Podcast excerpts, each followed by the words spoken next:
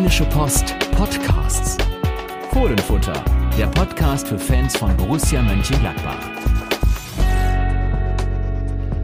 Hallo und herzlich willkommen zum Fohlenfutter Podcast. Schon die dritte Ausgabe in diesem Jahr. Die Zeit fliegt mal wieder. Mein Name ist Yannick Sorgatz und mir zugeschaltet heute aus unserem beliebten Aufnahmeraum ist Carsten Kellermann. Hallo Carsten. Hallo zusammen. Ja, 16. Januar, Aufnahmetag heute bei uns und es ist schon wieder Zeit für Vorbereitungsfazit. Ähm, das gab es schon mal früher in vergangenen Jahren und es gab vor allen Dingen lange keins mehr über einen so langen Zeitraum. Also die Wintervorbereitung war länger als die Sommervorbereitung. Deswegen glaube ich, ja, wollen wir mal ein paar Dinge durchgehen, die hängen geblieben sind und auch noch so Auswirkungen haben auf das, was jetzt kommt bei Borussia. Ja, natürlich. Also es ist eine lange Vorbereitung gewesen, gefühlt, weil ja noch eine Weltmeisterschaft vorgeschaltet war, in der äh, die Borussen dann ja auch parallel schon ein bisschen trainiert haben. Und äh, ja, es gab drei Vorbereitungsspiele mit zwei zu null Siegen und einer, wie Christoph Kramer gesagt hat, heilsam 0 zu 1 Niederlage gegen FC St. Pauli. Janik, ähm, du und Hanna Gobrecht, ihr habt das Spiel gesehen. Ähm, die Eindrücke eher so, dass äh, alte Probleme neu aufgelegt wurden, auch 2023. Ja, ich hatte so ein bisschen den Eindruck, Borussia kann echt froh sein, dass sie nicht in der zweiten Bundesliga spielt, weil gegen genau diese Mannschaften die immer gleichen Probleme auftreten. Ich will jetzt den VfL Bochum nicht in die zweite Liga packen, aber er ist ja zumindest am Rande dorthin gerade unterwegs in der Bundesliga, Pokal aus in Darmstadt, dann unter Adi Hütter noch in Hannover. Also ja, äh, wenn es intensiv wird, hat die Mannschaft dann doch mal ihre, ihre Probleme, vor allen Dingen, wenn sie dann selber vielleicht nicht diese Intensität auf den Platz bringt, ähm, ungenau wird im Passspiel. Also ja, waren das die bekannten Symptome der Borussia-Probleme, genauso wie ja das, was in den Testspielen zuvor gut war, ähm, jetzt auch keine bahnbrechende Erkenntnis geliefert hat, denn da hat man gemerkt, ja, wenn Borussia ihr Ballbesitzspiel so richtig aufzieht wie gegen Bielefeld, dann geht halt für den Gegner auch wenig und dann ist auch das Ballbesitzspiel die beste Verteidigung. Ja, natürlich. Also das ist ja äh, eine bekannte Geschichte. Wenn die Dinge funktionieren, dann funktionieren sie. Also das muss man ja so so einfach sagen. Äh, und äh, dass Gladbach Fußball spielen kann und dass äh, Gladbach, wenn das Spiel ins Rollen kommt, auch wirklich ähm, jeden Gegner besiegen kann. Insbesondere natürlich auch Gegner, die vielleicht mitspielen, eher dann vielleicht als ein FC St. Pauli. Aber es ist ja schon etwas äh, beachtlich, dass sich daran auch nichts geändert hat, dass man gerade gegen diese Gegner äh, seine Problemchen hat und auch wenn das Spiel nicht ins Rollen kommt, äh, sich schwer tut, es ins Rollen zu bringen. Und äh, wir hatten das ja mehrfach auch in unserem Jahresrückblick erwähnt. Ähm, ich hatte mich auch für dieses Spiel als größte Enttäuschung das Spiel in Bochum entschieden. Und ähm, wenn man dann jetzt St. Pauli sieht, äh, ja, dann kann man nur abwarten, äh, was dann in Augsburg am zweiten Spieltag äh, des Jahres passieren wird. Dann kommt ja genauso ein Spiel unter Pflichtaufgaben und äh, man darf gespannt sein. Aber zunächst einmal wollen wir ja nicht schwarz sehen, sondern äh, es gab viel Gutes in dieser Vorbereitung und ähm, ich glaube, dass das Gute ist ähm, vor allem eines, ähm, ist, glaube ich, die Breite in der Tiefe, oder wie kann man das sagen? Ja, wir haben überlegt, wer sind denn so die, die Gewinner und es ähm, fällt da werden wir dann später beim Aufstellungstipp zukommen, schwer da so personell einen richtigen zu küren, weil sich jetzt nicht viel durcheinander wirbeln wird im Vergleich zur Zeit äh, vor der WM. Aber es gibt eben die Langzeitverletzten, die zurückgekehrt sind und ähm, damit einfach insgesamt wieder mehr Optionen von der Bank. Also man kann so durchgehen um Position 12 bis 15. Da hat ähm, Daniel Fark jetzt wieder richtig Optionen. Ja, und deswegen kann man so sagen, der Gewinner ist die Breite im Kader. Also wir haben das auch ja Ende des letzten Jahres mal bemängelt, dass äh, ja das echt dürftig geworden ist. Aber jetzt eben, weil Itakura, Neuhaus und äh, Wolf wieder da sind, ähm, ja, gibt's jetzt doch namhafte und gute Optionen von der Bank, die dann auch natürlich, Daniel Fark hat gesagt, es gibt keine Startelfplätze, die vergeben sind. Ja, wird jetzt nicht ganz so stimmen, aber außer ähm, elf. ja, außer, außer elf, genau.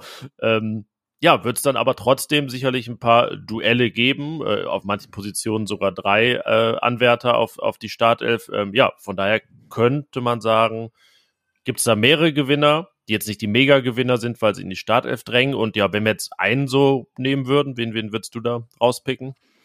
Ja, schwer zu sagen, weil ähm, natürlich, ähm, was man noch sagen muss, was die Breite auch noch erweitert ist, dass ähm, wahrscheinlich ähm, Nathan Gumu näher an die Mannschaft rangerückt ist, etwas mehr Druck vielleicht dann auch macht auf die Kollegen und dort ähm, ja nochmal sich anders aufgestellt hat.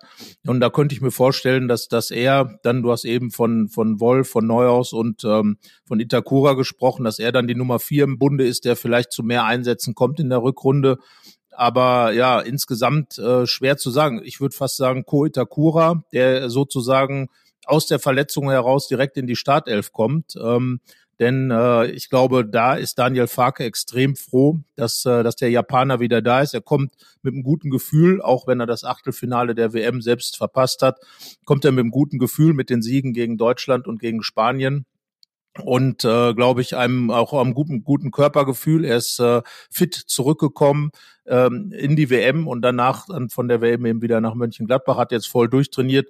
wenn wir dann einen Gewinner ausmachen wollen, dann ist es glaube ich Ko Itakura.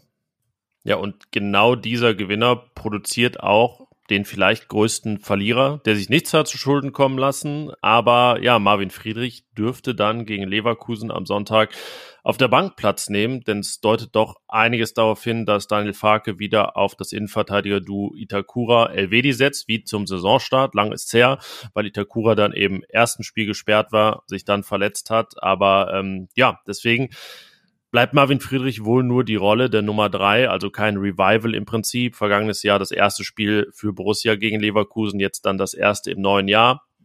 Ihm droht die Bank ähm, oder der Platz auf der Bank die Bank würde ihn jetzt nicht unmittelbar bedrohen. in dem, in dem Fall. Ja, und, und ansonsten kann man zu mir sagen, es äh, gibt jetzt äh, keine verletzungsbedingten Verlierer. Ne? Das, ähm, es gab eine Phase rund um Weihnachten äh, zwischen den Tagen, zwischen den Feiertagen, da äh, lagen einige Borussen mal flach, aber wer, wer tat das nicht äh, in diesem Winter? Aber diese Infekte sind alle überstanden und ja, bis auf ein klar paar kleine Wehwehchen gibt's da jetzt eigentlich gerade wirklich nichts, zumindest keine neuen Hiobsbotschaften und äh, deswegen könnten so ein paar Verlierer auch im Prinzip am Ende der Kaderkette produziert werden, nämlich wenn es darum geht, wer überhaupt im Kader stehen kann. Ja, natürlich. Äh, da werden sicherlich dann aufgrund der Rückkehrer, ähm, wenn drei äh, Spieler zurückkehren, können halt drei andere nicht mehr im Kader sein, die jetzt vielleicht regelmäßig dabei waren. Das wird dann die treffen, die aber auch keine Auswirkungen auf die, die Spiele gehabt haben, weil sie einfach nur mega kurze Einsätze oder gar keine Einsätze gehabt haben ähm, wie ein Rocco Reitz zum Beispiel. Ähm, ich hoffe mal, dass Borges Sanchez da noch eine weitere Rolle spielen wird und er seine Chancen bekommen wird, einfach in Verbindung auch mit Nathan Gumu äh, dort als Flügelzange vielleicht als Perspektive im, im äh, Team dann bleibt. Aber äh, bei den anderen Konanos äh, noch zu nennen, ähm, Torben Müsel, die immer mal wieder dabei waren, da sehe ich dann schon schwarz für die Herrschaften und weiß auch nicht, ob der ein oder andere damit gut beraten wäre, sich vielleicht noch verleihen zu lassen denn ähm, da sind die Perspektiven, glaube ich, ziemlich mau. Zu Recht auch, weil da auch keine Angebote kamen. Und das wäre ja jetzt das, was in der Rückrunde die beiden eben benannten Gumu und Borges Sanchez einfach tun müssten. Sie müssten in den Kurzeinsätzen einfach mal richtig auf sich aufmerksam machen und äh, ja, Daniel Fark sagt es immer so schön, Endprodukte liefern, sprich also Assists oder Tore als Offensivspieler. Und ähm, gute Idee war es ja mal nach einem Gumu vielleicht auch mal ein bisschen im Zentrum auszuprobieren, um ihn vielleicht auch in die Abschlussposition eher mal zu bringen, ihn damit zu erweitern, so wie es ja bei Markus Thuram letztlich auch gemacht wird in dieser Saison. Ja, aber insgesamt äh, glaube ich, dass dann eher so die, die Eigengewächse hinten raus ähm, abfallen werden, wobei einer von denen, und da denke ich, sind wir auch absolut d'accord, dass das richtig ist, einer von ihnen wurde befördert. Ja, Jan Olschowski ist ähm, die neue Nummer zwei bei Borussia. Die Hierarchie, also auf der Torwartposition, hat sich gewandelt. Das ist ein ganz guter Aufstieg, weil er war im Sommer zwischenzeitlich mal die fünf. Also wenn wir es jetzt hier wieder Tennis-Weltrangliste machen, ging es auf jeden Fall nach oben für ihn. Kurzzeitig die Nummer eins vor der WM-Pause. Jetzt eben die neue Nummer zwei, nicht in Stein gemeißelt. Auch das ähm, ist im Prinzip ein Duell mit Turbi Sippel, wo sich dann Olschowski immer neu beweisen muss. Aber ja, ist dann doch, doch ein Statement. Ähm, Hanna Gobrecht äh, hatte Daniel Farke da am Samstag darauf angesprochen, der gar nicht jetzt so mit der Tür ins Haus fiel und erstmal eigentlich gesagt hat, nee, es ist nichts festgelegt und hat sich nichts geändert, um dann eben genau das zu sagen, dass Jan Olschowski jetzt eben erstmal die Nummer zwei sein wird. Und ähm, ja, das ist vielleicht die Überleitung, um über die Nummer eins zu sprechen, denn die ist äh, Jan Sommer. Ja, das ist jetzt eigentlich keine Nachricht, denn das ist ja schon seit achteinhalb Jahren. Aber es ist weiterhin mit einem Stand jetzt versehen. Was da jetzt so gerade aufkam, war eigentlich keine wirklich neue Entwicklung. Ja, und der Stand ist weiterhin, Borussia und Bayern müssen sich so annähern, dass Borussia für Sommer eine Summe erhalten würde, mit der sie sich gut den Nachfolger leisten können.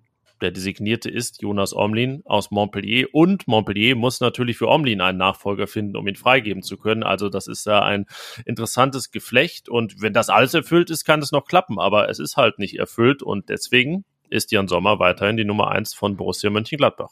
Ja, und so ganz einfach ist es dann ja auch wiederum nicht, denn äh, Jonas Omlin mag ein guter Torwart sein, aber er ist eben nicht Jan Sommer und ähm, wir wissen, dass äh, Jan Sommer extrem wichtig ist für das Gladbacher Spiel. Er ist also absolut da eingebunden als als Aufbauspieler von hinten raus, ähm, hat ja auch genau da unglaubliche Qualitäten, äh, gehört da mit Sicherheit in Europa, vielleicht sogar weltweit zu den besten Torhütern und äh, ja, da muss sich äh, Jonas Omlin natürlich erstmal einfügen in das Gladbacher Spiel. Es ist ja nicht nur so, dass der Gladbacher Torwart Bälle halten muss. Nein, er muss ja auch Bälle noch verteilen.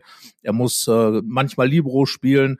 Also er hat viele, viele Aufgaben und ähm, da ist eben die Frage, inwieweit ein anderer Torwart, da geht es noch nicht mal nur um Jonas Omlin, sondern ein anderer Torwart, der nicht vielleicht ausgerechnet beim FC Barcelona oder bei, bei Manchester City gespielt hat, äh, wo, wo eben genau dieses Gladbach-Prinzip gelebt wird oder vielleicht vorher bei Norwich City, wo, wo Daniel Farke Trainer war.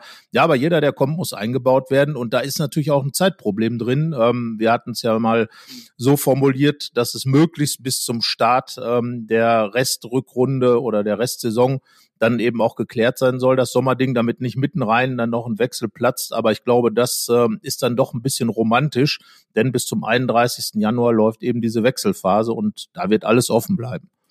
Ja, uns wird auf jeden Fall spannend zu beobachten, wie die Bayern da agieren, denn die haben sich schon in eine gewisse Bredouille befördert. Und äh, was jetzt so zu hören ist, gibt es für sie eigentlich nur den Sommerweg, um ihre Torwartprobleme zu lösen. Julian Nagelsmann hat auch äh, ganz klar gesagt, dass sie einen Torwart holen müssen aus einer Sicht. Ähm, gar nicht mal, weil sie Sven Ulreich diese Rolle gar nicht zutrauen, sondern weil sie sagen, ja, wenn der Ulreich verletzt ist, dann gibt's halt nur noch Nachwuchstorhüter, die dann beim FC Bayern im Tor stehen müssten, der in der Champions League zum Beispiel gegen Paris spielt im Achtelfinale, der im DFB-Pokal drin ist und natürlich in der Bundesliga äh, um die Meisterschaft kämpft. Also zumindest kurzfristig werden wir wohl sagen können, am Freitag, wenn die Bayern gegen Leipzig äh, die Bundesliga wieder eröffnen, dann steht Sven Ulreich im Tor. Daran ändert sich wahrscheinlich nichts mehr. Aber ja, was danach äh, passiert, ist noch offen. Und für Jan Olschowski wäre es ja nach seiner Beförderung und der guten Nachricht wahrscheinlich keine so gute, wenn Sommer ginge und ein Omlin beispielsweise verpflichtet wird, denn dann, ja, wäre die Position, die Nummer eins bei Borussia erstmal auf längere Zeit wieder vergeben. Ja, wir haben ja eine schöne Bilderstrecke mal zusammengestellt, äh, auch ein bisschen geleitet von der These, die ja letztlich im Club auch ähm, kommuniziert wird, dass eben Jan Olschowski auf Sicht respektive Moritz Nikolas oder, oder Jonas Kersken auf Sicht an, äh, vielleicht auch eine Chance haben sollen, eine Nummer eins aus dem eigenen Stall zu werden. Aber wenn natürlich ein Jonas Omlin kommt, der noch keine 30 ist, dann wäre das schon eine Botschaft, äh, dass eben hier längerfristig auch eine Nummer eins verpflichtet worden ist.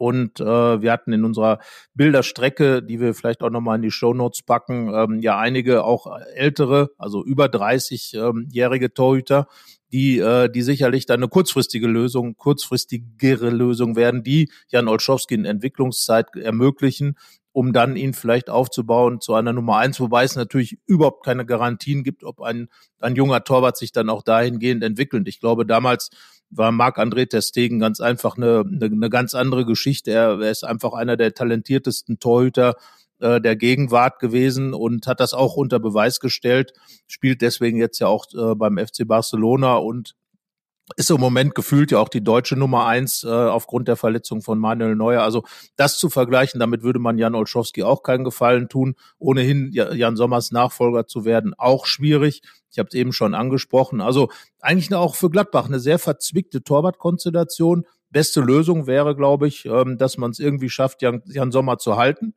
und äh, der dann eben mindestens diese Saison zu Ende spielt. Ich glaube, wenn er bleibt, sind vielleicht die Chancen, dass er dann auch längerfristig nochmal unterschreibt, vielleicht da. Kann man nicht sagen, weiß man nicht, wie intern da die vielleicht auch diese ganzen Bayern-Verhandlungen die Situation geändert haben. Aber es wäre für Gladbach auf jeden Fall schon eine schwierige Geschichte, wenn jetzt auch nach dem Leverkusen-Spiel da noch irgendwas passiert. Ja, und zumindest äh, ändert es ja was, wenn der, um den es da geht, äh, schon kundgetan hat, dass er ja sich jetzt gerade einen Wechsel vorstellen kann, dann ist es sicherlich auch nicht ausgeschlossen, dass das im Sommer, bei Sommer der Fall ist. Ja, was gibt's noch zu sagen über diese Vorbereitung, äh, die längste seit Ewigkeiten. Thomas Grulke hat das mal nachgeguckt. Es war auch die fünftlängste Winterpause der Gladbacher Bundesliga-Geschichte und wir erinnern uns an früher, da gab es halt auch noch keine Rasenheizung, da gab es Hallenturniere und äh, da wollte auch keiner raus im Winter. Jetzt äh, sieht das seit ein paar Jahren anders aus, kann mich daran erinnern. In der einen Corona-Saison ging es am 2. Januar wieder los. Das waren schon äh, britische Verhältnisse fast. Bei ja, und Gladbach hat gewonnen, direkt in Bielefeld 1-0 gewonnen. Also der Frühstart äh, liegt den Gladbachern dann vielleicht. Ja, in München, in München auch am 7.1. vergangen vergangenes Jahr. Ähm, deswegen nicht verkehrt. Jetzt wird es der 22.01. Das ist verhältnismäßig schon spät. Und äh, ja, es war ja in gewisser Weise eintönig, weil Borussia immer am Borussia Park war. Äh, hat alle drei Testspielgegner auch dorthin kommen lassen und äh, man ist nicht weggeflogen und nicht ins Trainingslager. Ja, ist immer schwer zu sagen, was hätte passieren müssen, dass wir sagen, es war die falsche Entscheidung, aber man kann jetzt auf jeden Fall sagen, es war äh, eine richtige Entscheidung denn es ist ja alles so gelaufen, wie man sich vorgenommen hatte. Es hat jetzt keine Hiobsbotschaften gegeben, die Bedingungen waren okay und es ist ja auch ja gar nicht so verkehrt, wenn man jetzt noch vielleicht acht Wochen bei winterlichen Temperaturen und Schmuddelwetter spielen muss, wenn man sich da im Training auch mit befassen muss. Ja, das denke ich. Und äh, der Vorteil eines Trainingslagers ist ja tatsächlich, dass die Mannschaft äh, fokussiert sein muss oder sich fokussieren kann, dass man eben eine Woche lang komplett nur auf sich bezogen da äh, vor sich hin arbeitet. Ähm, wobei ich glaube, dass äh, die Borussen-Mannschaft von Daniel Farke eigentlich immer sehr fokussiert gehalten wird und äh, dieser Aspekt dann gar nicht so notwendig ist. Die Trainingsverhältnisse im Borussia Park sind ja optimal so gesehen. Es wurde jetzt ja noch äh, diese, diese, ja, nennt man das Fitnesshalle, Performance Center, sagt ja, Borussia man, selbst nennt dazu. Es Performance Center. Ja, man nennt es Performance Center, also irgendwas zwischen Turnhalle, Fitnesshalle und Performance Center oder Gym, wie man, äh, wie der Trainer sagt zum Beispiel. Ähm, ja, wie auch immer, auf jeden Fall sind die Rahmenbedingungen hervorragend. Die medizinischen äh, Komponenten sind auch perfekt gegeben, also von daher gibt es eigentlich gar keinen Grund, ähm, dann irgendwo in die Sonne zu fliegen, außer eben, dass da Sonne ist und dass man da eben noch mehr sich fokussieren kann auf die Aufgabe. Aber wenn man als Trainer eben das Gefühl hat, und äh, vielleicht werden wir ja gleich da auch noch drüber sprechen, wie es Bayer Leverkusen eben angegangen ist, der Gegner. Äh, wenn man das Gefühl als Trainer hat, dass es eben nicht notwendig ist, dann kann man genauso gut bei den Trainingsmöglichkeiten, die Borussia hier hat, auch in, in Gladbach bleiben. Und äh, ja, ich meine, es ist wie immer im Fußball. In drei Wochen wissen wir, ob es richtig oder falsch war.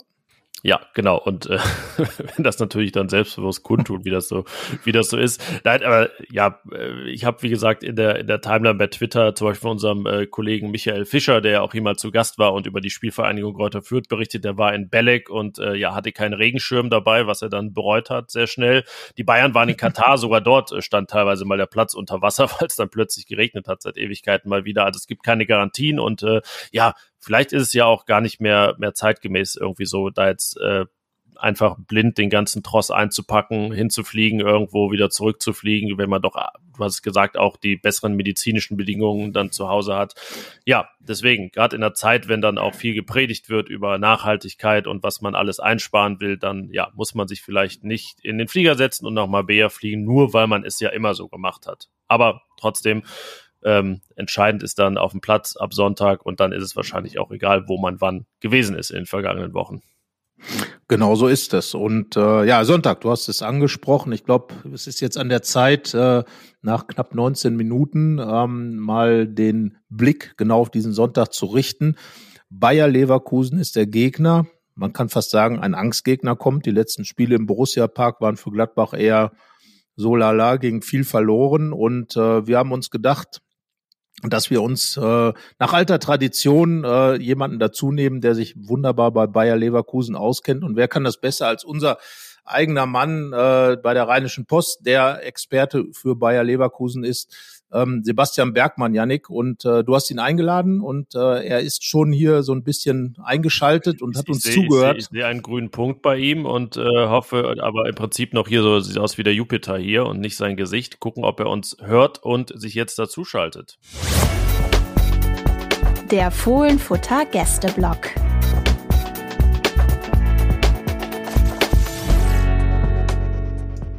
Ja, hi Janik. Ja, das Mikro hi geht auf. Wunderbar. Grüß Hallo euch. Sebastian. Moin, moin. Hi. Ja, es ist schön, dass wir auch mal so zusammenkommen. Man sieht sich ja dann doch, wenn man in Mönchengladbach äh, und in Opladen sitzt hier, ne? Gar nicht in Leverkusen, ja. Ne, genau, Obladen, ja. Genau, ähm, sitzt und über die Vereine berichtet, dann läuft man sich auch nicht dauernd über den Weg. Deswegen ist es eine ganz schöne Woche für uns mal. Sieht und hört man sich auch mal wieder. Ähm, ja, ich weiß gar nicht, wie genau deine letzten Wochen mit Bayer Leverkusen aussahen. Vielleicht kannst du da erst mal berichten, wie Bayer das Ganze angegangen ist in der längsten Winterpause seit langem. Ja, also bei Bayer war es so ein bisschen ähm, zwei, wenn nicht sogar drei geteilt. Also direkt ähm, nach dem letzten Ligaspiel gegen Stuttgart ist äh, der ganze Bayer-Tross erstmal äh, auf USA-Reise gegangen nach St. Louis. Da gab es dann nochmal ein Testspiel gegen den dortigen Club. Ähm, der wurde dann 3 zu 0 gewonnen und dann gab es sozusagen eine erste zweiwöchige Pause.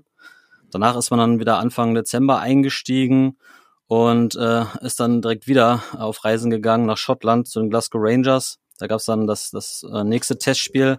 Da gab es ein 0 zu 3 ähm, in Schottland. Und äh, ja, dann stand noch ein weiteres Testspiel zu Hause an gegen ähm, den FC Zürich. Das wurde dann 4 zu 1 gewonnen, nochmal eine Woche vor Weihnachten. Und ja, dann gab's dann nochmal zwei Wochen Pause. Ähm, Bayer hatte auch noch ein paar Spieler bei der Weltmeisterschaft dabei. Die waren dann natürlich entsprechend, äh, ja, sind später eingestiegen oder halt im Falle von äh, Ezequiel Palacios, der dann tatsächlich mit Argentinien den Titel geholt hat, dann erst in diesem Jahr auch ähm, wieder dabei. Ähm, ja, und dann ging es dann Anfang des Jahres jetzt wieder los ähm, mit der Vorbereitung, auch in Leverkusen, ihr habt ja gerade schon drüber gesprochen, ähm, äh, dass es nicht mehr zwingend notwendig ist, ähm, ja, die Trainingslager unbedingt äh, in den Süden für zu fliegen oder sonst wohin. Leverkusen hat es auch so gemacht. Ähm, es ist nichts komplett Ungewöhnliches. Ähm, die letzten Jahre gab es das öfter schon mal, dass Leverkusen auch wirklich zu Hause geblieben ist, weil ja, weil sie auch einfach sagen, dass die Möglichkeiten an der Bayer Arena, um die Bayer Arena herum mit den Trainingsplätzen, mit mit der Werkstatt, ähm, ähm, dass das einfach so gut ist, dass man da nicht zwingend weg muss. Ähm, ja, dieses Jahr zwei weitere Testspiele noch ähm, gemacht. Ähm, erst gestern 1 zu 0 gegen Kopenhagen, ähm, die Generalprobe sozusagen gewonnen.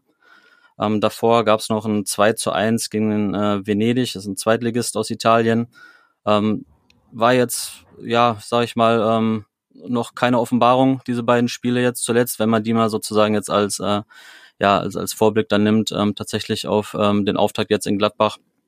Aber ähm, ja, es ist da bei, bei Gladbach ähnlich und wir wissen ja alle, was Testspielergebnisse oder Testspiele an sich dann letztlich zu bedeuten haben. Ja, also schöne Reise, ne? USA und Schottland äh, kann man nicht meckern. Erstmal Celtic, äh, tolle Fußballatmosphäre, wahrscheinlich. Glasgow, Glasgow, Äh, sorry, Glasgow, Entschuldigung. Glasgow war es. Glasgow, ja. ja. ja Leverkusen hat die letzten Jahre so oft gegen, äh, gegen Celtic ja auch schon gespielt, gegen Glasgow. Also es wiederholt sich alles so ein bisschen. Also diesmal die Rangers. Ähm, Diesmal die Ja, Rangers. und wir wollen nicht genau. unterschlagen, sie haben gegen Michael Cuisance gespielt mit Venedig. Das stimmt, das Ja. stimmt. Also jetzt Nicht Viele Verbindungen, viele Verbindungen. Glasgow Rangers hat ja der, der äh, ja bei Borussia groß gewordene äh, Jörg Ali Alberts äh, als The Hammer für äh, Furore damals gesorgt. Also ja, äh, der Fußball ist halt eine kleine Welt, aber ähm, diese kleine Welt führt jetzt eben das Rheinland zusammen direkt äh, zum Auftakt, äh, zum ja Gladbach ist glaube ich Janik die Mannschaft mit der längsten Winterpause. Sie hatte das erste Spiel vor äh, des Spieltags vor der WM, hat das letzte jetzt mit Bayer Leverkusen äh, nach der Winterpause. Und äh, ich glaube, es wird ein Spiel, da sind wir uns alle drei einig, mit äh, extremer Wichtigkeit für beide Mannschaften. Und äh, Janik, wir haben es eben ein bisschen so gesagt, dass es für Gladbach eher ein Ausschlussspiel wird und für Leverkusen ein Anschlussspiel. Heißt, äh, Gladbach kann einen Konkurrent oder einen ausstrebenden Konkurrenten auf Distanz halten und Leverkusen kann zu einem Konkurrenten und Konkurrenten, damit meine ich immer die Europaplätze, die unteren, äh, dann heranziehen. Äh, Sebastian, würdest du da d'accord gehen? Also auf jeden Fall. Also direkt dieses Gladbach-Spiel ist natürlich für Leverkusen von enormer Bedeutung, weil es einfach, ja, auch nochmal ähm, zeigt halt, in welche Richtung es halt gehen kann. Jetzt ähm, geht es tatsächlich erstmal ähm, nur darum, sich von den Abstiegsplätzen zu distanzieren weiter oder geht es tatsächlich darum, nochmal äh, nach oben schauen zu können und wirklich die europäischen, den europäischen Wettbewerb nochmal ins Auge zu fassen und von dahingehend ist halt gerade dieses Gladbach-Spiel halt für Leverkusen auch enorm wichtig. Und es war ja unfassbar viel los in Leverkusen. Es begann mit dem Aus im DFB-Pokal in Elversberg. Es ähm, gab das Champions League aus, letztendlich. Das dann aber schon final mit einem neuen Trainer, denn Gerardo Seoane wurde abgelöst durch Xabi Alonso. Dann hat man sich so ein bisschen stabilisiert. Gerade dessen Bundesliga-Bilanz ist so mit einem Schnitt von äh, 1,86, 13 Punkte aus sieben Spielen ja sehr ordentlich. In der Champions League hat er dann aber kein Spiel mehr gewonnen. Ähm, er ist da seit, ich muss gerade gucken, wie lang es überhaupt schon ist, seit Anfang Oktober. Also ähm, so viele Wochen waren es dann aber nicht mehr. Es waren einfach wenige Wochen mit sehr vielen Spielen. Wie würde so dein erstes äh, Zwischenfazit ausfallen? Das geht ja dann, wenn ich gerade gucke, so Richtung 100-Tage-Bilanz. Ja, also der Start war natürlich äh, hervorragend mit 4 zu 0 gegen Schalke, womit man natürlich äh, ja ein bisschen so mit dem Sternchen versehen muss, weil Leverkusen zu Hause gegen Schalke, dann äh, da erwartet man natürlich auch einen, einen klaren Sieg eigentlich. Ähm, den hat Alonso geschafft.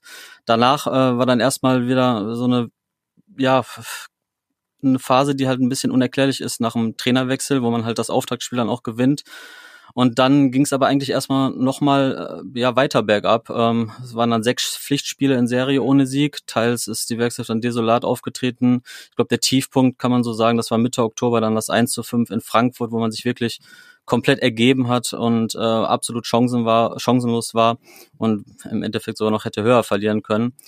Ähm, ja, und dann auch ein bisschen, wie es so unerklärlich ist, dass Leverkusen überhaupt in diese Lage geraten ist. Äh, aus dem Nichts kam dann auch so ein bisschen, nachdem man sich zumindest teilweise stabilisiert hatte defensiv, ging es dann auch ähm, ergebnistechnisch dann halt bergauf ähm, in den letzten Partien vor der WM-Pause. Da gab es dann dieses äh, 5 zu 0 als Leistungsexplosion gegen Union Berlin zu Hause. Ich glaube, Union war damals sogar noch äh, Tabellenführer. Das war aber auch ähm, Unions Leistungsimplosion, ne? Ja, ja, genau. Das, das muss man natürlich immer dazu erwähnen. Ähm, gut, dann hat man darauf dann halt in Köln das Derby auch noch gewonnen und dann ähm, ja den Pflichtsieg gegen Stuttgart geholt. Also was man sagen muss halt, ähm, in den letzten Spielen vor der Pause hat sich ähm, Bayer auf jeden Fall defensiv wieder stabiler ähm, präsentiert. Darauf lag auch jetzt in den ersten Wochen ähm, ganz klar der Fokus bei Xabi Alonso, dass er erstmal schafft, halt ähm, ja diese wirklich unerklärliche Flut von Gegentoren erstmal ein bisschen bremst und ähm, ja Stabilität da reinbringt in die Mannschaft und ja vier Spiele in Serie mit nur einem Gegentor, das war dann schon mal ja ähm, so ein erstes Zeichen, dass es bei Bayer wieder aufwärts gehen kann, dass die Mannschaft doch noch irgendwie Fußball spielen und äh, Spiele gewinnen kann. Ja, sprechen wir vielleicht ein bisschen über Xabi Alonso. Ähm, zum einen, weil er ja, Janik, äh, eine Zeit lang schien es ja, als wenn er auf jeden Fall Trainer in Gladbach wird, ähm, anstelle Adi Hütters. Zum einen ähm, hat sich dann allerdings als, als ähm, nicht so erwiesen, wie man, wie man ja weiß. Aber ähm, Xabi Alonso ist natürlich ein Trainer, der für Gladbach genauso passen würde wie Daniel Farke. Ähm, zwei ganz klar definierte Ballbesitztrainer. Und ähm, da ist die Frage an dich, Sebastian, äh, wie wirkt sich das auf Bayer Leverkusen aus? Weil Bayer Leverkusen ja zwar auch immer mit Ball natürlich wusste umzugehen, aber doch eher ein bisschen anders ausgerichtet war. Ist man jetzt wirklich so eine Mannschaft, die über den Ball besitzt, so wie es die Gladbacher auch wollen, den Gegner so ein bisschen ähm, zurückdrängen wollen? Oder wie kann man sich das bei Bayer Leverkusen vorstellen? Also Alonso hat bei seiner Vorstellung direkt gesagt, dass er als ehemaliger Mittelfeldspieler natürlich gerne die Kontrolle hat und, äh, und den Ball natürlich auch. Ähm, es ist aber weiterhin auch so, dass Bayer am gefährlichsten weiterhin ist, wenn ähm, sie halt tief den Ball erobern und dann schnell umschalten über ihre schnellen Außen, über, über jetzt natürlich wieder mit dabei Florian Wirz. Und äh, so ist es halt auch unter Alonso halt. Die gefährlichsten Aktionen sind halt, wenn die Flügel eingesetzt werden, wenn die Bälle schnell in die Schnittstellen gespielt werden. Alonso hat jetzt im Gegensatz zu Seoane, der halt vor meiste, die meiste Zeit halt im, im 4-2-3-1 hat spielen lassen, ähm, mit einem 3-4-3 mit zwei Sechsern, die dann bei gegnerischem Ballbesitz halt ähm, ja sich einschalten, zumindest einer der beiden Sechser. Und ähm, ja, das war so ähm, das, was Alonso hat spielen lassen zuletzt. In der Vorbereitung muss man sagen, ähm, hat er auch sehr viel experimentiert. Es lag natürlich auch daran, ähm, dass jetzt erstmal Wirtz wieder mit dabei war. Ein Spieler nochmal, der natürlich, das brauche ich euch nicht erklären, den Unterschied ausmachen kann. Ähm, und natürlich, da werden wir sicherlich gleich auch nochmal drauf zu sprechen kommen, dass halt Patrick Schick jetzt ähm, nicht nur die letzten Spiele vor der Pause gefehlt hat, sondern halt auch sehr wahrscheinlich ähm, für das Gladbach-Spiel ausfallen wird. Ja, das wollte ich gerade fragen. Wie hat sich das personell jetzt unter, unter äh, Xabi Alonso verändert? Wer sind so Gewinner, Verlierer? Ähm, was, was hat er auch vielleicht so systematisch geändert? Ja, wie gesagt, ein, es ist schwierig, weil natürlich auch Verletzungen halt reingespielt haben. Ähm, Amiri war natürlich einer der Spieler, der halt komplett außen vor war, noch unter Seoane, der ja eigentlich im Sommer hätte auch schon gehen können wahrscheinlich, ähm, wenn sie das Angebot bekommen hätten. Ähm, der war dann auf einmal wieder dabei, hat wichtige Minuten, wichtige Einsätze bekommen unter Alonso. Und ähm, ja, Adam Lojek ist so ein bisschen in, in der Schlussphase, sage ich mal, ähm, hat er so zum ersten Mal äh, sich beweisen können unter Alonso dann als ähm, ja als Spitze, als Ersatz für seinen Landsmann Patrick Schick. Ähm, das würde ich sagen, waren so ein bisschen die Leute, die davon profitiert haben. Und natürlich, genau, bevor ich den vergesse, äh, Mitchell Bakker. Der ist eigentlich auch relativ gesetzt unter Xabi Alonso. Wie, wie hat sich der Fußball äh, dahingehend verändert? Dass, du hast eben gesagt, Xabi Alonso als Mittelfeldspieler, wir kennen ihn ja auch aus seiner Zeit beim, beim FC Bayern äh, natürlich und, und bei Real Madrid, äh, dass er ein sehr dominanter Spieler war, einer, der äh, wirklich immer den Ball haben wollte. Ähm, wer spielt im Moment so seine Rolle? Da stelle ich mir bei so einem Trainer, ähm, Daniel Farke hat ja jetzt nicht in den ganz großen Höhenlagen gespielt, Xabi Alonso, ein Weltklasse-Spieler, ist jetzt sozusagen äh, ein Trainer Novize. Auch äh, fand ich eine äh, mutige Entscheidung von Bayer Leverkusen, denn in Spanien hat er ja noch nicht ähm, erste Liga gearbeitet. Ähm, aber wie, wie wirkt sich das jetzt so aus und, und wer spielt so seine Rolle? Da glaube ich, ist der Druck schon relativ groß, wenn du dann dieser Mittelfeldspieler bist, der eben Xabi Alonso auch mal war, oder? Ja, absolut. Also ich glaube, diesen einen Spieler, den, den hat Bayer halt nicht, der, der ähm, diese ähm, Alonso-Rolle als, als ehemaliger Weltklasse-Spieler dann auch einnehmen kann. Ähm, es ist, Florian Wirtz ist natürlich nochmal ein anderer Spielertyp auch, der auch äh, nochmal, denke ich mal, einen Ticken offensiver denkt und spielt. Ähm, ist natürlich die Hoffnung ein bisschen bei Bayer so, dass ähm, irgendwann der Durchbruch bei Ezekiel Palacios jetzt äh, funktioniert ähm, hat bei der WM zumindest ein, ein paar Minuten auch ähm, Einsatzzeit bekommen bei Argentinien. Ähm, das ist jetzt so ein bisschen die Saison, die Rückrunde auch, in der er sich beweisen muss. Ähm, ja, aber wie gesagt, es, es gibt natürlich nicht den einen jetzt, ähm, der sagen äh, kann, ja, ich, ich muss das machen, was äh, mein Trainer früher auf dem Platz hier veranstaltet hat. Aber ich glaube, auf dem Transfermarkt suchen die, sie ja so ein, äh, ja, vielleicht nicht explizit jetzt Alonso-Typen, aber Charles Arangis wird ja wohl spätestens im Sommer gehen. Also gibt's ja auf der Sechs dann auch äh, konkreten Bedarf bei Bayer. Ja, absolut, definitiv. Also ein Sechser wird ähm, gesucht, äh, wie du gerade schon erwähnt hattest. Also bei Arangis ist definitiv im Sommer dann seine Zeit in Leverkusen beendet und ähm, ja, da hält Bayer gerade Ausschau. Die haben jetzt natürlich jetzt vor kurzem ähm, erst am Wochenende den 18-jährigen Belgier verpflichtet, Noam Bamba. Der ist so ein bisschen ähm, defensiv variabel einsetzbar. Dem Gladbach übrigens auch mal interessiert war. ja, es ist ja die äh, Spielernamen, die ähneln äh, ja. sich ja immer dann bei, bei Gladbach und Leverkusen. Ähm, genau, der ist jetzt in Leverkusen auch schon dabei, trainiert auch schon ähm, ausschließlich bei den Profis jetzt und ähm, ja, ist auf jeden Fall schon einer, wo es sein kann zumindest, dass er sogar vielleicht erste Minuten auch sieht dann in dieser Rückrunde. Aber natürlich ist das nicht, Janik, bevor du, bevor du darauf hinaus willst, ist es nicht der ähm, neue Sechser-Ersatz für Arangis. Also deswegen habe ich nicht aufgezeigt. Ich wollte Carsten nur signalisieren, dass ich noch was zu, zu Alonso fragen wollte. Äh, wir haben hier im Podcast oft über, über eine Grafik gesprochen, auf die ich irgendwann im Herbst gestoßen bin. Da ist äh, Borussia in so einer ganz speziellen Position, weil man nach den Bayern die längsten Angriffssequenzen hat und das Ganze immer sehr gemächlich vorträgt, so gemächlich wie kein anderer Bundesliga-Verein. Ähm, jetzt äh, da, sind die Logos der Vereine abgebildet und zu der Zeit war Bayer dann, ähm, Alonso war noch kein Trainer, ganz woanders platziert. Jetzt hat man sich da so angenähert und es sieht so aus, als wenn die beiden Teams so stilistisch ähm, sehr ähnlich unter, unterwegs wären. Ähm, Daniel Farke wird ja auch mit Ballbesitzfußball verbunden. Es ist aber nun jetzt nicht so, dass Borussia immer nur ähm, Angriffe ähm, zum Tor haben darf, die äh, aus 20 Pässen bestehen. Es darf dann auch mal gerne vertikal gespielt werden. Siehst du da schon so ein bisschen ähnliche Ansätze da jetzt aufeinandertreffen am Wochenende? Ja, es ist, ist schwierig zu sagen, weil halt Bayer und beziehungsweise Alonso Bayer in einer Phase übernommen hat, der halt äh, die Mannschaft absolut verunsichert war und ähm, ja wirklich kein Bein auf den Boden bekommen hat. Von da weiß ich gar nicht, ob wir schon wirklich diesen diesen Alonso-Stil, den er sehen will, auch schon in, in den ersten Wochen in seiner Amtszeit überhaupt gesehen haben, so richtig. Und vieles liegt natürlich auch daran, dass eben Zielspieler wie Schick halt dann entweder A außer Form war, Ladehemmung hatte und am Ende dann sogar auch gefehlt hat schon, ähm, gerade bei den Siegen dann zum Schluss. Von da ist es noch ein bisschen verfrüht, glaube ich, dann zu sagen, dass dann die, sich die äh, Spielstile tatsächlich so sehr ähneln. Ja. Ähm, Zumal Bayern ja auch mit Dreierkette spielt, das ist ja schon mal ein gravierender Unterschied. Genau, genau. Und ähm, ja, es ist halt, wie ich am Anfang eingangs schon erwähnt habe, dass Bayer halt weiterhin vor allem am gefährlichsten halt ist, wenn sie halt ähm, den Ball tief erobern und dann halt schnell umschalten. Es ist jetzt natürlich eine Bayer-Qualität, die sie halt schon seit vielen Jahren irgendwie immer wieder zeigen. Ähm, aber dass halt super viele Chancen jetzt aus dem Ballbesitz heraus kreiert werden, das gab es jetzt bei Alonso ja, würde ich sagen, ähm, noch nicht so, vielleicht auch, vielleicht auch noch nicht so, wie er es sich auch gerne wünschen würde.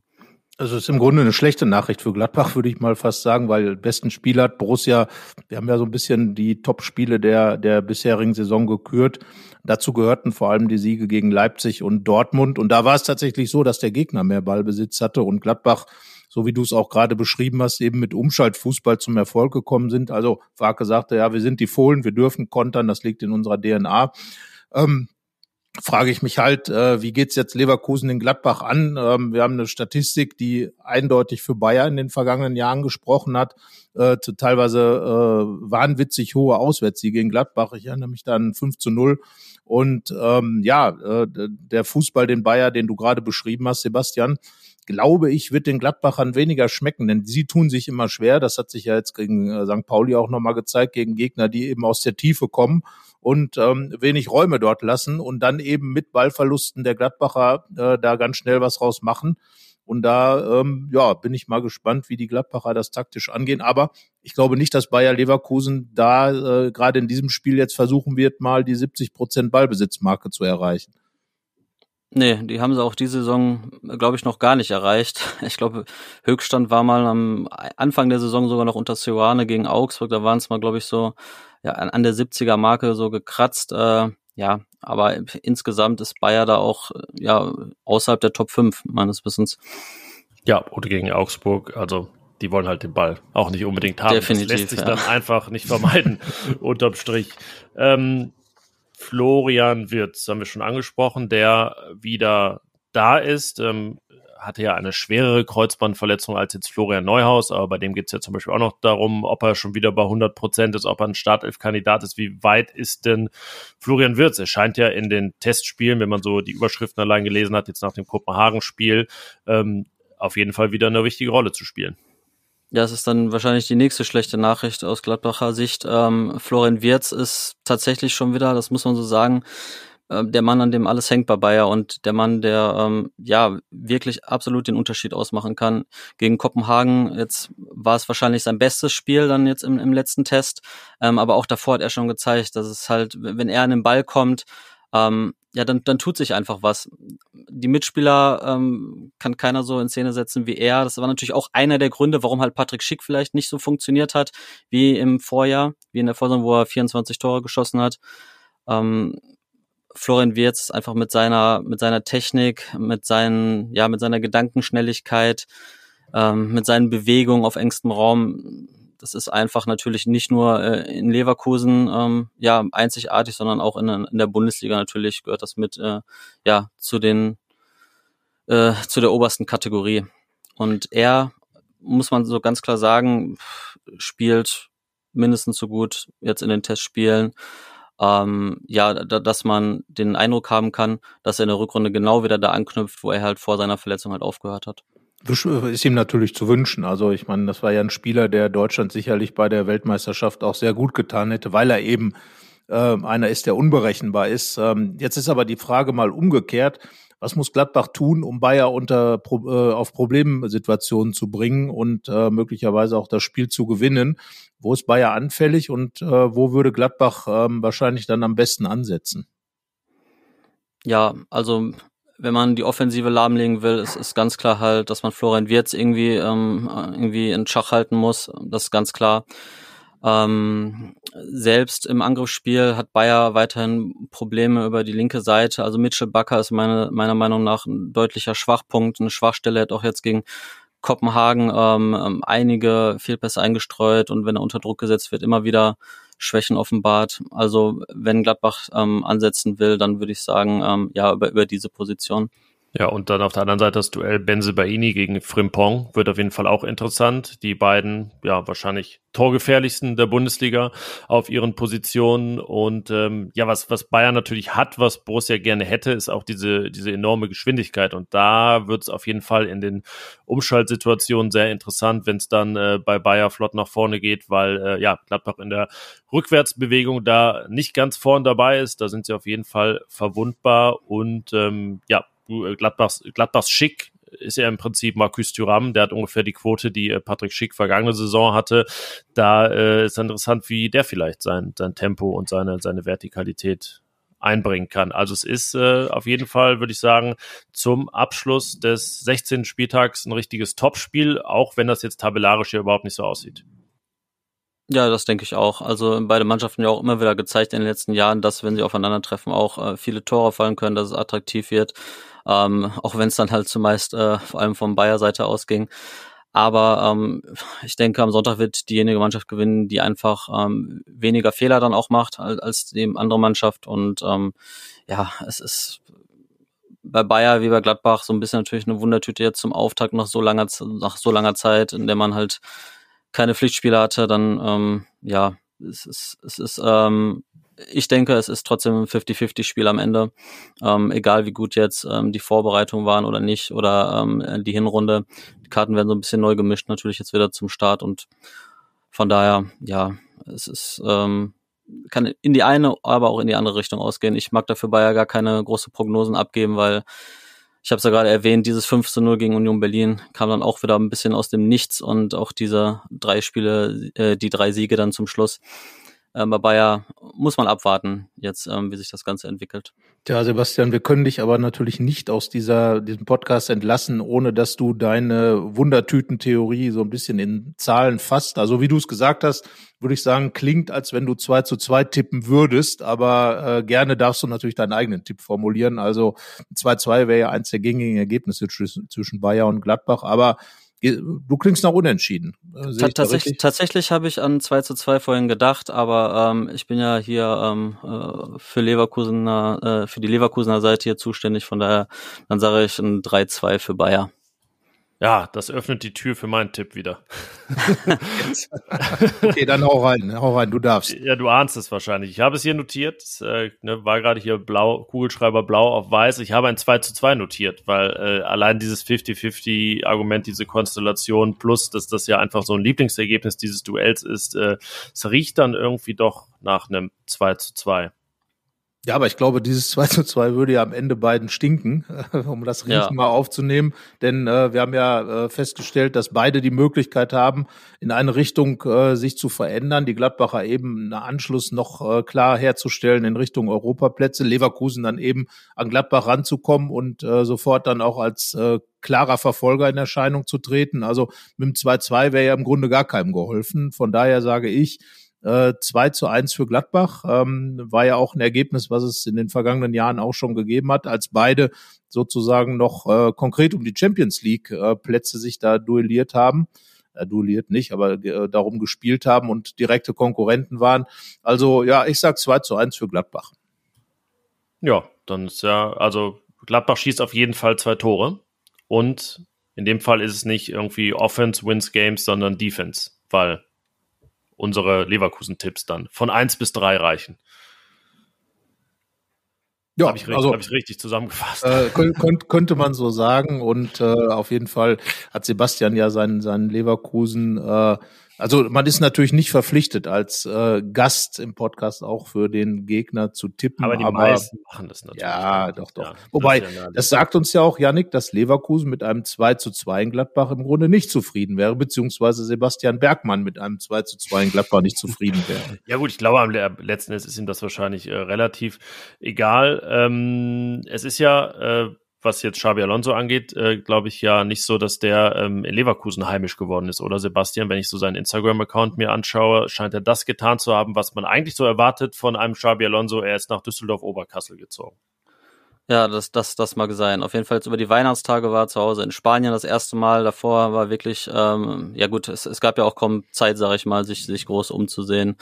Ähm, in, in Deutschland ähm, hat er, glaube ich, im Hotel gewohnt und äh, ja, Er scheint hier, wenn ich das sehe, letzten Sonntag mal irgendwo, ja, weiß ich nicht, irgendwo hier im Rheinland sich irgendwas. Kann äh, sein. Vielleicht hat er auch mittlerweile dann was al gefunden. altes, altes angeguckt. Ich weiß es nicht, ob's äh, irgendwie, weiß nicht, die feste Zons war oder so.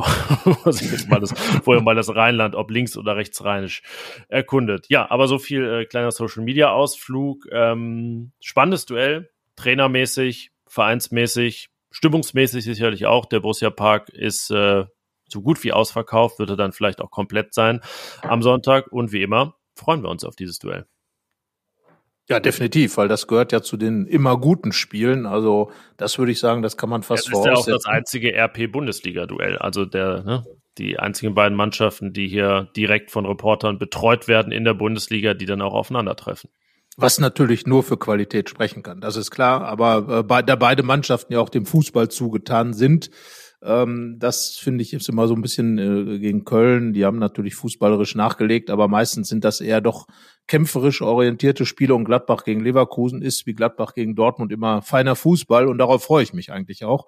Ich werde ja mit dem Kollegen Thomas Krulke am Sonntag im Stadion sein und äh, dann eben sehen, klar, Florian Wirz, bin ich mal gespannt. Äh, du hast natürlich einem da so ein bisschen den Mund wässrig gemacht, wenn er wieder richtig gut drauf ist, ist halt auch ein toller Kicker, das muss man mal aus Gladbacher, trotz Gladbacher Sicht und Perspektive dann auch sagen. Und äh, zum anderen bin ich wirklich sehr, sehr gespannt, Yannick, äh, wie die Gladbacher das gegen Leverkusen angehen, denn ähm, sind ja einige dabei, die auch die, die alten Champions League-Duelle gegen Leverkusen schon mitgemacht haben, Christoph Kramer zum Beispiel.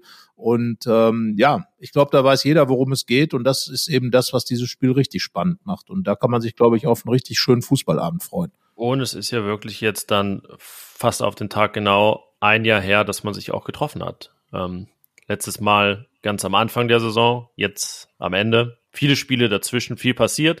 Bei beiden, bei beiden ein Trainerwechsel, Abgänge, Zugänge und so weiter. Deswegen, ja, gilt unser Fokus jetzt berichterstattungsmäßig auch dem Spiel am Sonntag. Und Sebastian, wir danken dir, dass du dir die Zeit genommen hast Ja, sehr gerne. Danke für die Einladung. Für den Gastauftritt. Und ähm, ja, dann schauen wir mal, wie es ausgeht. Dir eine schöne Klar. Woche. Bis dann. Tschö. Das machen wir. Danke. Ciao. Aufstellungstipp.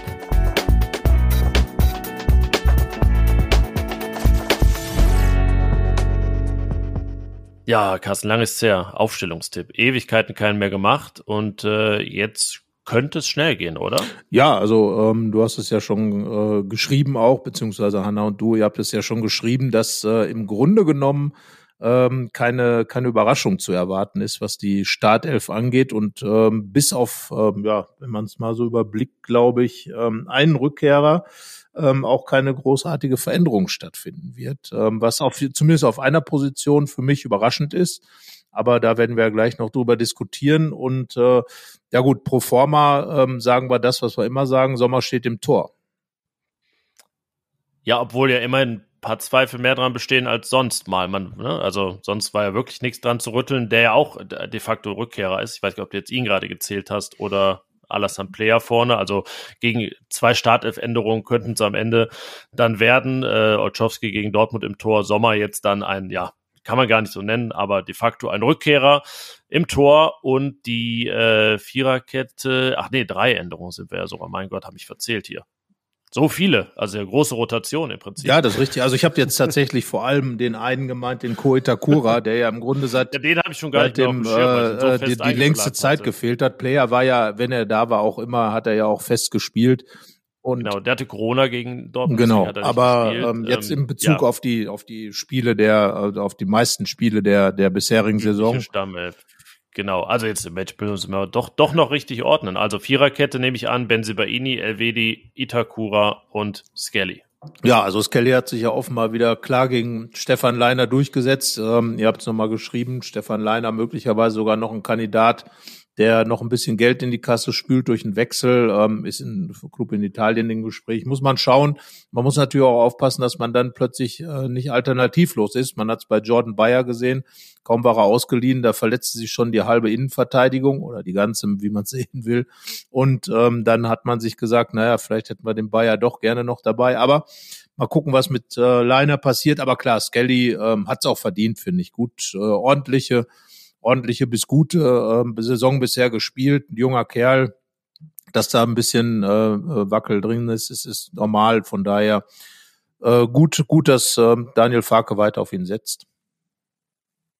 Ja, das war auch ein bisschen wie bei der Frage nach der Nummer zwei, also ob eigentlich jetzt Gelly klar das Duell gewonnen hat. Ähm, das hat Farke nicht gesagt, sondern Leiner sehr gelobt, aber das macht er jetzt die ganze Saison schon und äh, egal, ob jetzt Skelly mal ein Hoch oder ein Tief hat, er hat gespielt von Beginn an. Deswegen, ja, ist die Situation da doch äh, sehr eindeutig so wie wahrscheinlich auf der Doppel-6, wo es ja in Florian Neuhaus zum Beispiel oder in Christoph Kramer, der ja auch mal wieder zurückverdrängt werden könnte, in die sechs Alternativen gibt. Aber Weigel Kone war die allermeiste Zeit das Duo und das wird es auch am Sonntag sein. Ja, also äh, Weigel zählt für mich zu den mitgesetztesten Borussen, weil er ganz einfach äh, wie kaum ein anderer, äh, auch wenn wenn viele Ballbesitzspieler dabei sind, aber wie kaum ein anderer den Farke-Fußball verkörpert, hat sich finde ich auch gut stabilisiert und so gesehen äh, hat Kone ja auch eine Ausnahmestellung, wenn man auf die Konkurrenten schaut, äh, die du erwähnt hast weil er einfach der andere Spielertyp ist, der Umschaltspieler, der mehr, der mit über den Power mehr kommt. Weigel ist ja ein sehr besonderer Spieler, ein Passspieler, äh, der Ruhe ins Spiel bringt, der, der, der das Tempo mit Pässen bestimmt und Kone ist einer, der einfach ich vergleiche ihn da wirklich gerne mit dem jungen Lothar Matthäus, äh, auch mal wild nach vorne stürmt, hat jetzt ja auch das ein oder andere Tor schon erzielt, zuletzt auch gegen Dortmund, ähm, also das, das letzte Pflichtspieltor der Gladbacher des Jahres. Also äh, das ist einfach ein super Duo, die beiden, weil sie sich sehr gut ergänzen, sehr unterschiedliche Spieler sind und ähm, ja, dann äh, Pech für Florian Neuhaus, muss man sagen. Ich hatte es, wie gesagt, anders erwartet, dass es vielleicht eher Christoph Kramers Pech ist, weil der dann eben zurückgeht auf die Sechs, wenn Neuhaus wieder da ist. Aber Daniel Farke ist für Überraschungen gut und äh, sieht das komplett anders. Kann auch alles wieder ein Bluff sein, wenn er sagt, ne, Neuhaus noch weniger als Stindel bei 100 Prozent und deshalb deutet dann vieles auf Kramer hin. Kann auch ein bisschen vorbereiten, dass er uns dann überrascht am, am Sonntag. Aber ähm, ja, jetzt allein die Startelf gegen St. Pauli und das, was äh, ja auch vor der WM der Fall war, deutet eben darauf hin, dass Christoph Kramer diese Zehnerposition behält. Ich äh, werde das auch nochmal ausführlicher analysieren die Tage und äh, habe die drei Kandidaten Stindel, Neuhaus, Kramer da mal ein bisschen äh, verglichen, die ja alle auf der zehnmal gespielt haben diese Saison. Christoph Kramer tatsächlich am längsten. Wer hätte das gedacht im Sommer?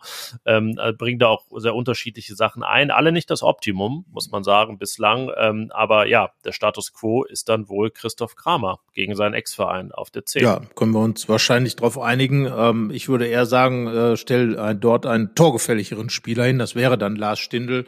Er hat ja auch äh, bei uns im Interview klar äh, seine Ambitionen dahingehend nochmal unterstrichen, dass er eben auch mit Blick auf seine, seine Zukunft äh, schon die Perspektive mindestens äh, auch dann äh, ernstzunehmender Ein äh, Spieler, der nah an Einsätzen ist zu sein. Und äh, Stindl gehört nun mal zu den torgefälligen Borussen.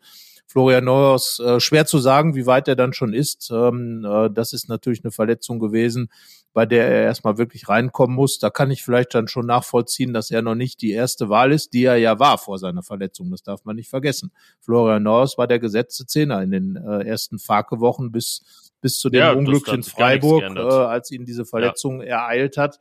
Äh, von daher, äh, ja, ähm, schauen wir mal, äh, Chris Kramer ist natürlich einer, der gerade gegen Leverkusen ähm, dafür sorgt, dass man vielleicht diese Situation, die Sebastian beschrieben hat, diese Umschaltsituation Bayern nicht gönnt, weil er eben sehr Ballbesitz äh, äh, orientiert ist, weil er eben auch ein guter Passspieler ist, der wenig Risiko geht, aber Risiko natürlich auch beinhaltet, dass man dann weniger Bälle verliert und ähm, dass er gerade in solchen Spielen dann vielleicht sogar der, der richtige Mann für diese Position ist. Da müssen eben die anderen äh, neben ihm Platzierten, das wären dann ja äh, Jonas Hofmann und Alassane Player, mit Markus Thuram vorne für die Tore sorgen. Interessant übrigens bei Kramer, da würde man ja meinen, das ist der große defensive Stabilisator und deswegen spielt er da. Aber mit ihm auf der 10 hat Borussia in 550 Minuten 15 zu 15 Tore. Das sind pro Spiel 2,5 zu 2,5. Also es knallt in beide Richtungen richtig, wenn Kramer spielt. Er hat da wirklich diese torreichen Spiele gehabt, bis, äh, wo hingegen Neuhaus ja diese Anfangsphase hatte. Kann natürlich auch an Itakura liegen, dass es da stabiler war. Also ähm, ja, hat Kramer interessanterweise gar nicht so das eingebracht, äh, wovon man ausgegangen wäre ähm, ja, sein offensiver Output äh, wirklich sehr begrenzt und da sind dann eben ja die beiden, die neben ihm spielen werden, eher zuständig für. Der eine mehr Vollstrecker ja, der andere mehr Vorbereiter. Ja, und ich setze da wirklich äh, sehr viel auf Jonas Hofmann, der der ja nun äh, wirklich auch äh, wie, wie Weigel äh, für mich zu den gesetzten Spielern gehört und dann auch äh, ein Teil dieser, dieser Achse der Gladbacher sein muss als Nationalspieler, auch weil wenn er bei der Weltmeisterschaft äh, wirklich äh, sehr wenig Einsatzzeit hatte, aber da diese Erfahrung jetzt wieder mitbringt, noch äh, noch äh, ruhiger vielleicht am Ball wird, noch mehr Verantwortung auch in der Mannschaft übernimmt und äh, vor dem Tor, er ist ja dann ähm, auch im Moment glaube ich der zweitbeste Torschütze der Borussen, ähm, einfach vor dem Tor auch diese Sicherheit äh, sich angeeignet hat in den letzten zwei zweieinhalb Jahren. Also da Jonas Hofmann für mich eine ganz zentrale Figur er und Player machen es dann überhaupt möglich, dass man äh, mit einem völlig torungefährlichen gefährlichen Zehner dann auch spielen kann.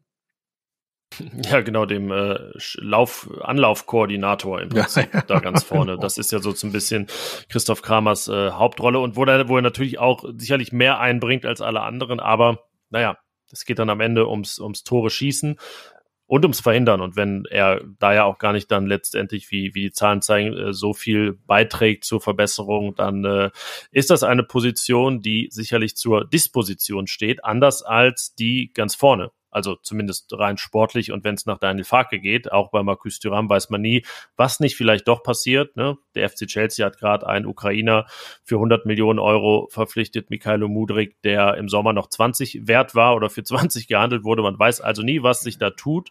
Und äh, mehr Sorgen hat Daniel Farke auch jetzt am Wochenende bereitet, dass Thuram so ein bisschen früher raus musste gegen St. Pauli. Da hat sich das Knie wohl wieder gemeldet. Wir wissen jetzt noch nichts genaueres, sollte nichts Schlimmeres sein, aber ja, vielleicht ähm, ist es dann doch so, dass er am Mittwoch, wenn wieder trainiert wird, gar nicht dabei ist. Das muss aber mit Blick auf Sonntag nicht unbedingt was heißen. Da wäre er, wenn er kann und wenn er da ist, sowas von gesetzt. Ja, da hilft die äh, lange Woche bis, bis Sonntagabend sicherlich auch Daniel Farke. Und äh, ja klar, also Tyram ähm, auf dem Weg zumindest mitzureden um die Torschützenkanone in der Bundesliga, wenn er so weitermacht wie in der Hinrunde. Er hat ja allein im Dortmund-Spiel, wenn man an die riesen, riesen, riesen Chancen denkt, die er da noch hat liegen lassen, hätte er sich da ja schon wirklich an die Spitze schießen können. Aber ähm, und äh, Christopher Nkunku Leipzig fällt erstmal genau. aus. Das war schon ein Vorteil bei der WM für Tyram und könnte es dann auch im Rennen um die Torjäger. Genau. Und äh, das wäre für mich auch einer der der Gründe, warum er möglicherweise eben doch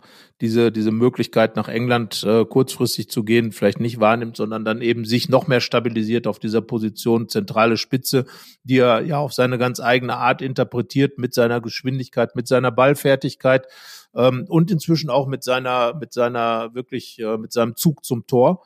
Das hat er jetzt gelernt in den vergangenen Monaten, in der er ja sozusagen als Azubi, äh, Mittelstürmer Azubi unterwegs war als solcher dann diese WM-Teilnahme dann äh, sich herausgeschossen ähm, durch, durch seine, seine Abschlüsse eben in Gladbach. Und ähm, ja, also das ist für mich natürlich, das, darum ist auch klar, dass Daniel Farke sowohl ihn als auch Sommer als auch Benze Baini einfach behalten will.